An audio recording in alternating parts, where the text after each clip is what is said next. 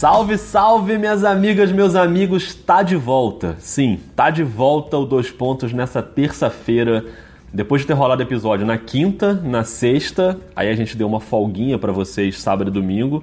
E aí teve episódio segunda e hoje estamos de volta para o quarto dia útil seguido de dois pontos aí no seu celular. A gente avisou que voltaria se rolasse alguma coisa extraordinária.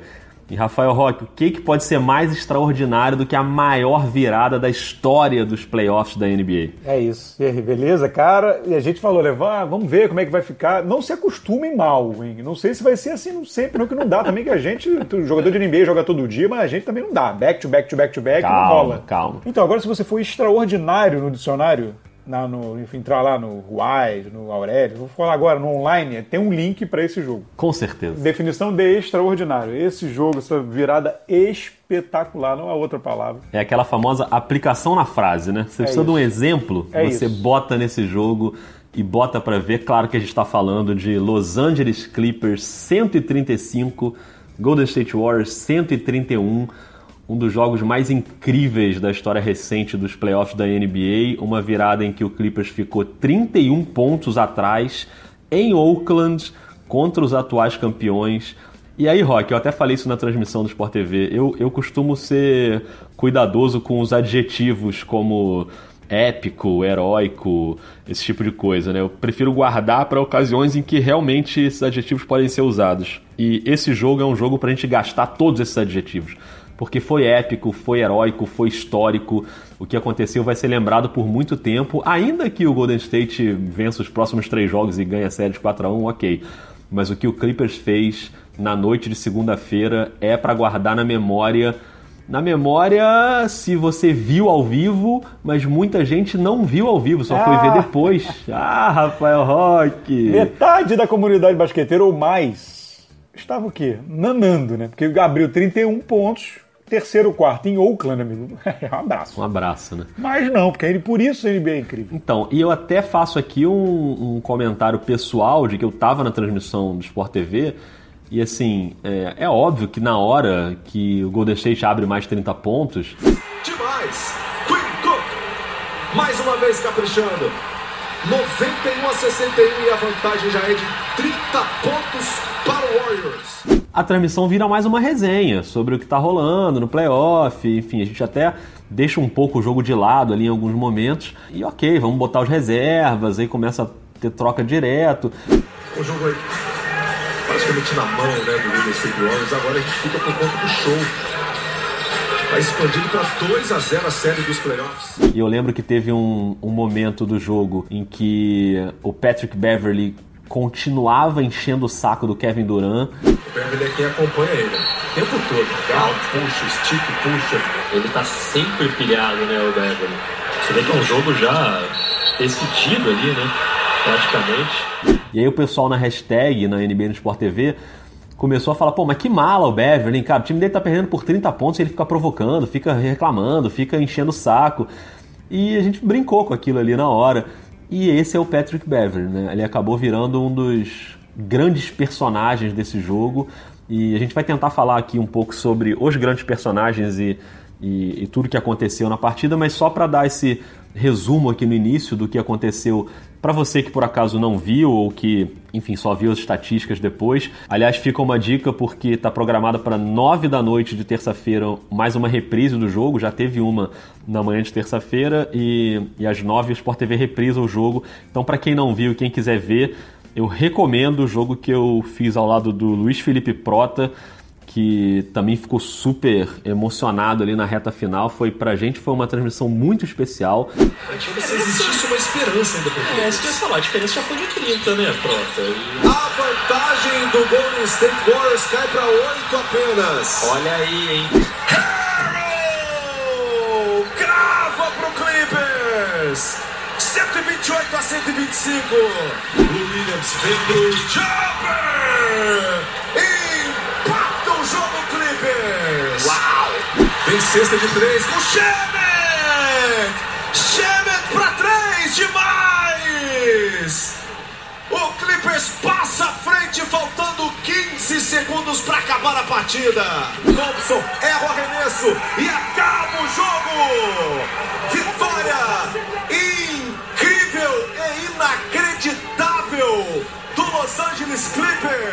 Eu me arrisco a dizer que foi a coisa mais emocionante e incrível que eu já fiz como comentarista de basquete, assim. Não sei, eu posso estar esquecendo algum outro aqui que eu comentei que foi muito incrível de reta final, assim, mas, cara, desse jeito, em playoff, com esse peso, eu acho difícil, né, Rock? É, eu vi a reprise, ah, eu vi o terceiro e o quarto quartos agora é, pela manhã, na manhã de terça-feira, e eu fiquei agoniado na reprise. eu tava, me peguei em casa, tava vendo até com o meu filho, que ele quis ver, e, e eu, e, ele- e eu fiquei agoniado. Você tem uma hora que eu comecei a ficar agoniado ali no quarto período. É realmente um jogo, uma atmosfera impressionante. Assim. Obviamente não é o mesmo impacto, porque eu ainda acredito que o Golden State vai ganhar a série, e não é impossível ganhar de 4 a 1 mas entra no hall daqueles grandes aquelas situações muito atípicas e bizarras que somada àquela à virada de 3 a 1 que o Golden State tomou, né? É verdade. Assim, é, obviamente não é o mesmo impacto, pelo amor de Deus, obviamente não, né? Perder um título é outra coisa. Mas muita gente lembrou disso logo depois do jogo, né? Até a galera que fica também zoando o Golden State, né? O Golden State é um time muito zoado também, né?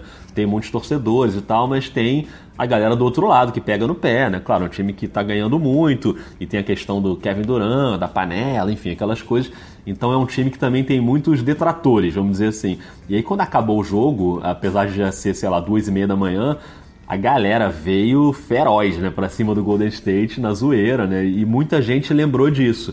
Golden State é o time que toma virada de 3 a 1 na final e é o time que toma virada de 31 pontos no playoff e tal. É a maior virada da história dos playoffs. É, pois é. Tem du- dois recordes negativos aí, num espaço de tempo curto, né? Muito emblemáticos, mas enfim, o outro não tem nem comparação. No terceiro quarto, é, o Golden State tinha, fez um primeiro tempo muito impressionante, né? Ganhou o primeiro quarto por 33 a 25 e o segundo quarto por 40 a 25. E aí, tipo, deu o jogo por encerrado. E na volta para o terceiro quarto, ainda não estava claro que haveria uma reação do, do Clippers, mas o Clippers fez 44 pontos no terceiro quarto. Uma pontuação muito alta. A defesa do Golden State, obviamente, relaxou né? Assim como a gente relaxou na transmissão, o Steve Kerr relaxou no jogo também. Ele deixa o Stephen Curry fora do terceiro quarto e com uma, uma formação meio esquisita ali. Ah, beleza, vamos levando. Só que assim, né? Uma coisa é quem tá vendo o jogo dar uma relaxada ou vai dormir porque tem que trabalhar no dia seguinte. Outra coisa é o atual campeão da NBA e com experiência de playoff saber que você não pode tirar o pé do acelerador nem um segundo, né? Eu entendo por um lado um relaxamento natural dos jogadores, porque você começa a trocar, botar reservas em quadra. Ninguém podia imaginar, não adianta vir agora um engenheiro de obra pronta para falar não, mas eu achei que perdendo por 30 pontos podia ter uma reação. Não achou, ninguém achou.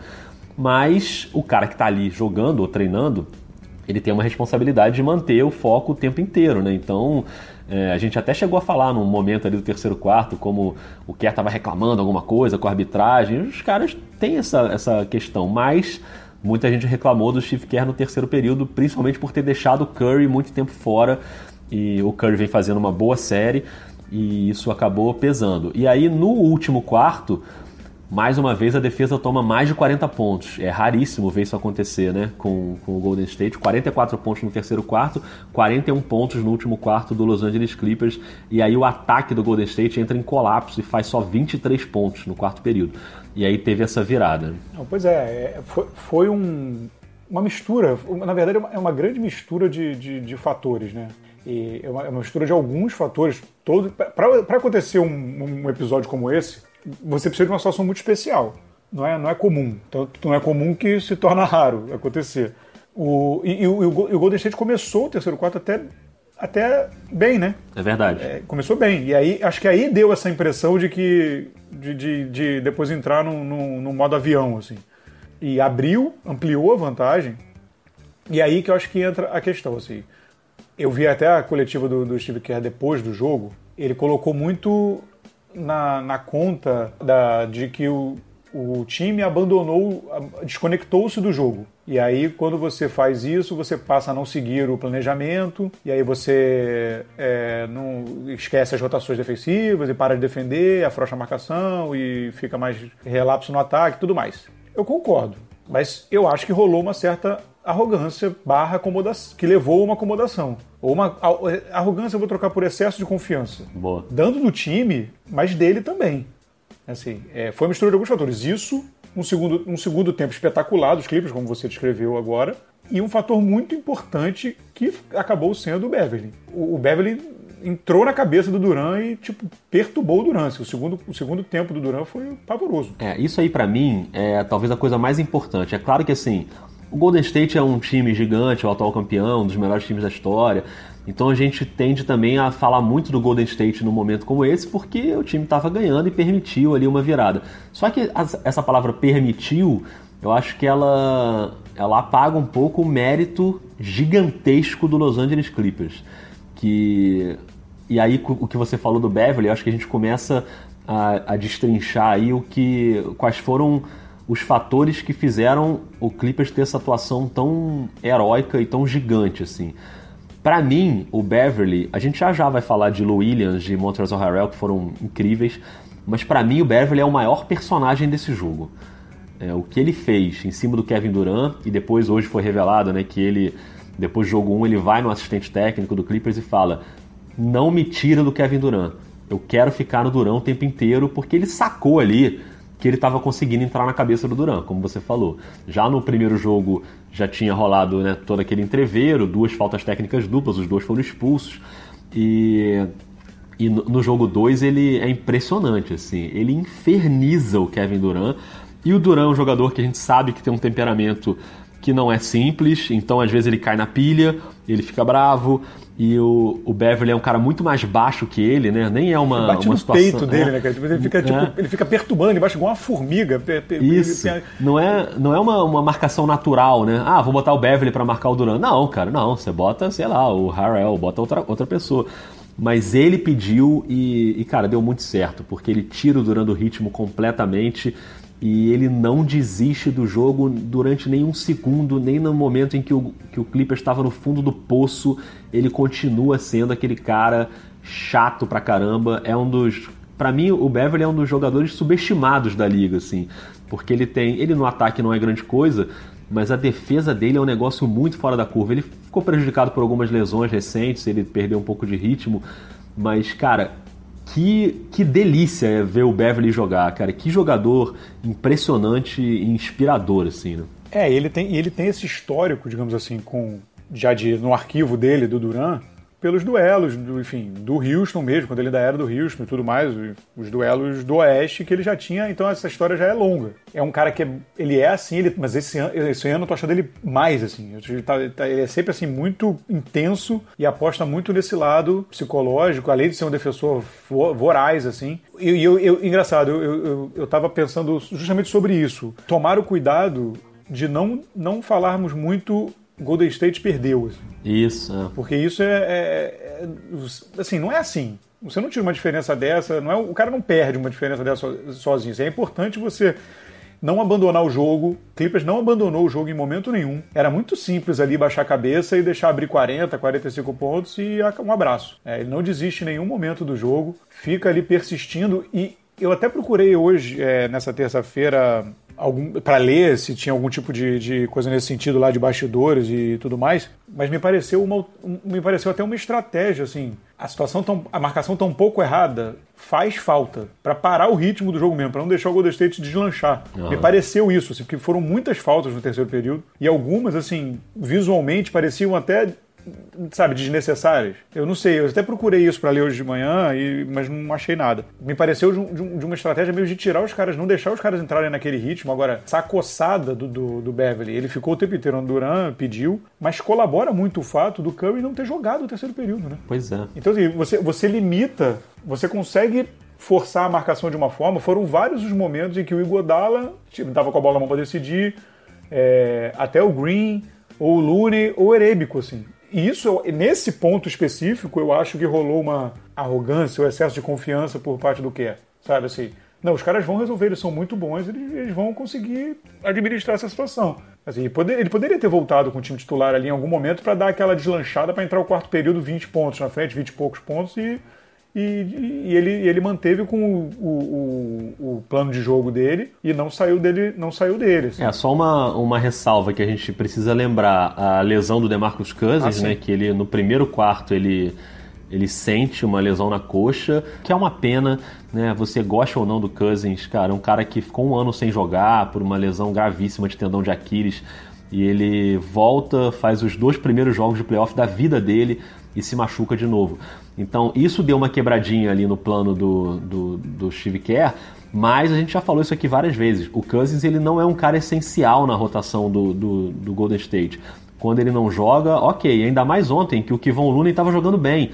Ele, o Kivon Looney fez 19 pontos, foi a melhor atuação de playoff da carreira dele e ele não errou nenhuma cesta, ele estava bem no, no, jogo. Então, ok, o Andrew Bogut entrou e ficou, ganhou muito mais tempo depois da lesão do, do DeMarcus Cousins, jogou 17 minutos, pegou 9 rebotes, tava também dando conta ali. Então não é uma desculpa para o Steve Kerr ter bagunçado a rotação dele, mas realmente acho que podia, ele podia ter forçado um pouco mais a mão ali no terceiro quarto para garantir uma, uma vantagem bem tranquila.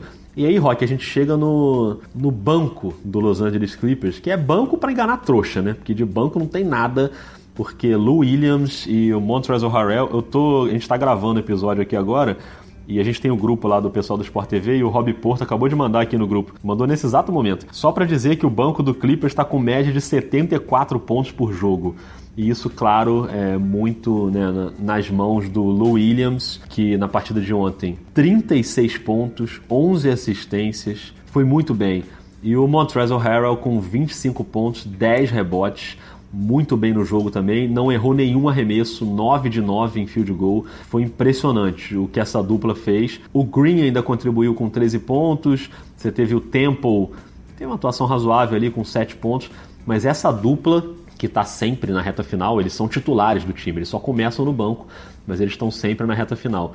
É, e o que o Williams fez ontem na reta final do jogo, com cestas inacreditáveis, bem marcado, e sabe, o que ele fez foi realmente um momento.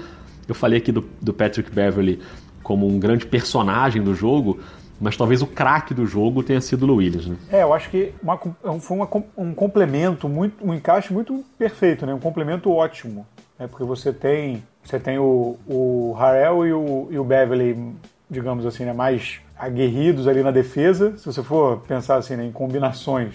É. Né? E produção ofensiva do Williams e, um, e, e é impressionante que foram essas atuações que até passa um pouco despercebida a atuação do Galinari. Né? Boa. Que fez 24 pontos. Então, assim, é.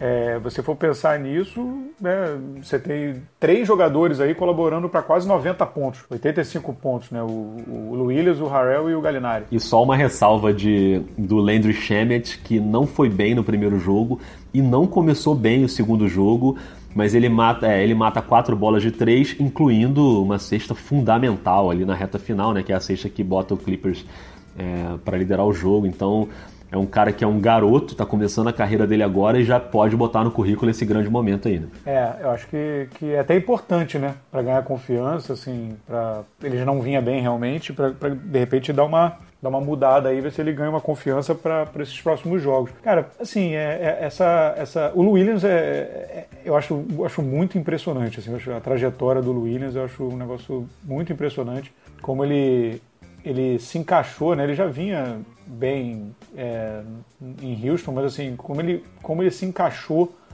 nesse time e, e conduz mesmo o time, né? Assim, ele, ele, ele é, você olha para o elenco, ele vem do banco, mas ele é o, ele é o cara, ele é o líder assim do time. Não, não tem outro jogador. O Patrick Beverly ele, ele joga de titular, vem ali na armação, mas ele, ele não tem essa característica de liderança do time. Ele bota muita pilha, mas ele não tem essa característica de liderança. Assim. É. E, e, é, e é engraçado, é, obviamente porque eu tenho um, talvez um olhar mais lembro dessas coisas, né? Mas assim é uma prova impressionante de como uma troca pode ser bom para os dois, né?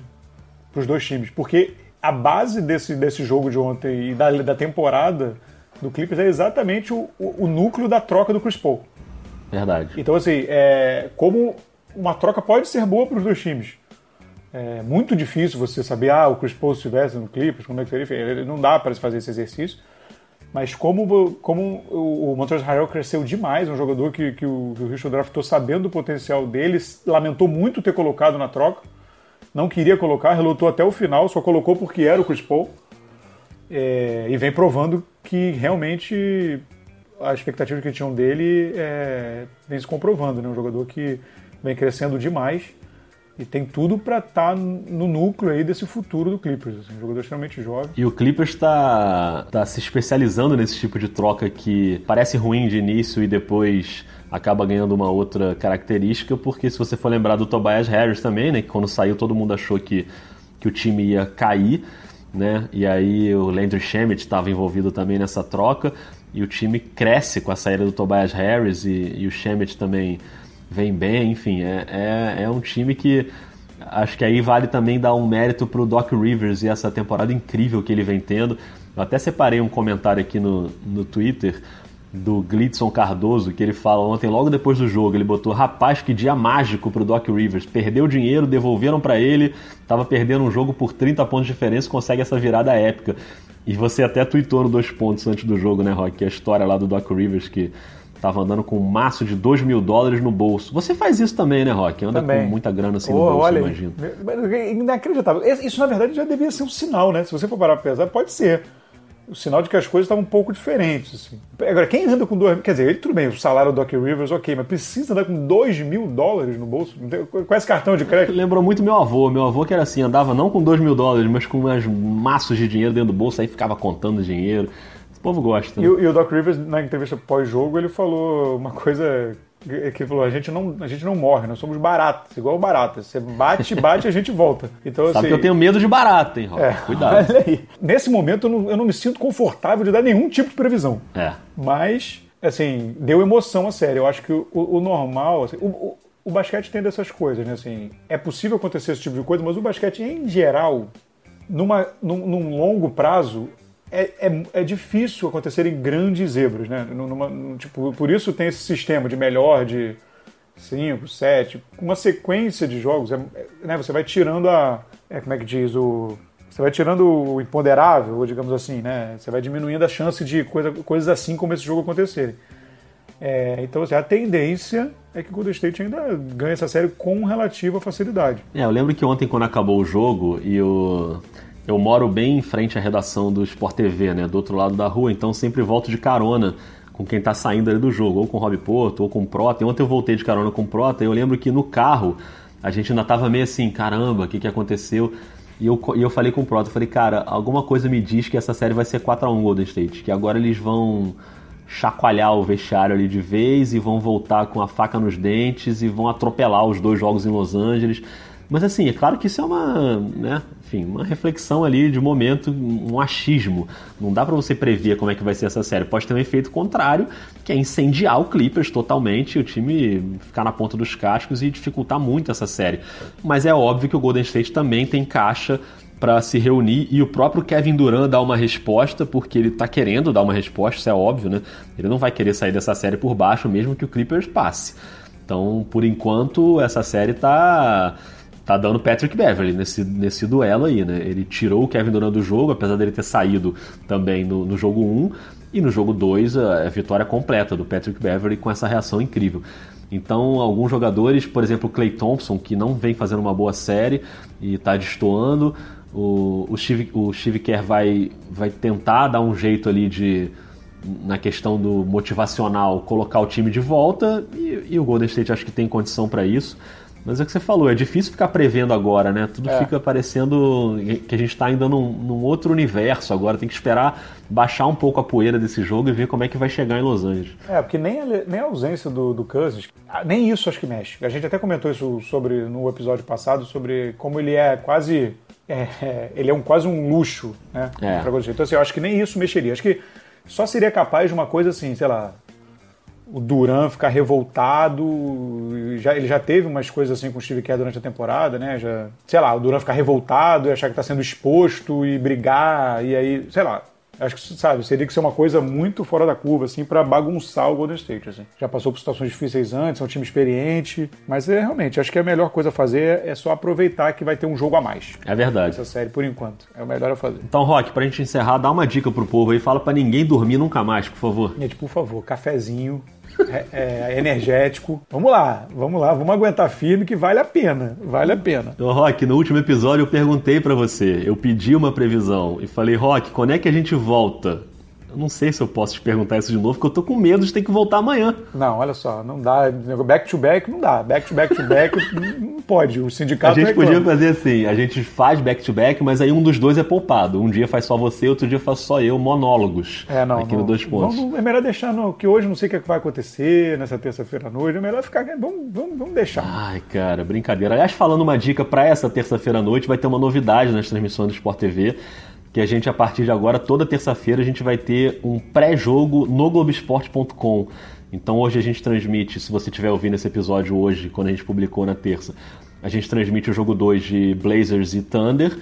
E, e aí às 10h45 no Globoesporte.com tem meia hora de aquecimento, que vai ser o nosso pré-jogo que eu tô bem animado com essas histórias, que vai ser um, um jeito completamente diferente de tudo que você está acostumado a ver no Sport TV. A gente vai fazer de dentro do, do estúdio onde a gente faz a transmissão, mostrando a galera ali que faz os bastidores.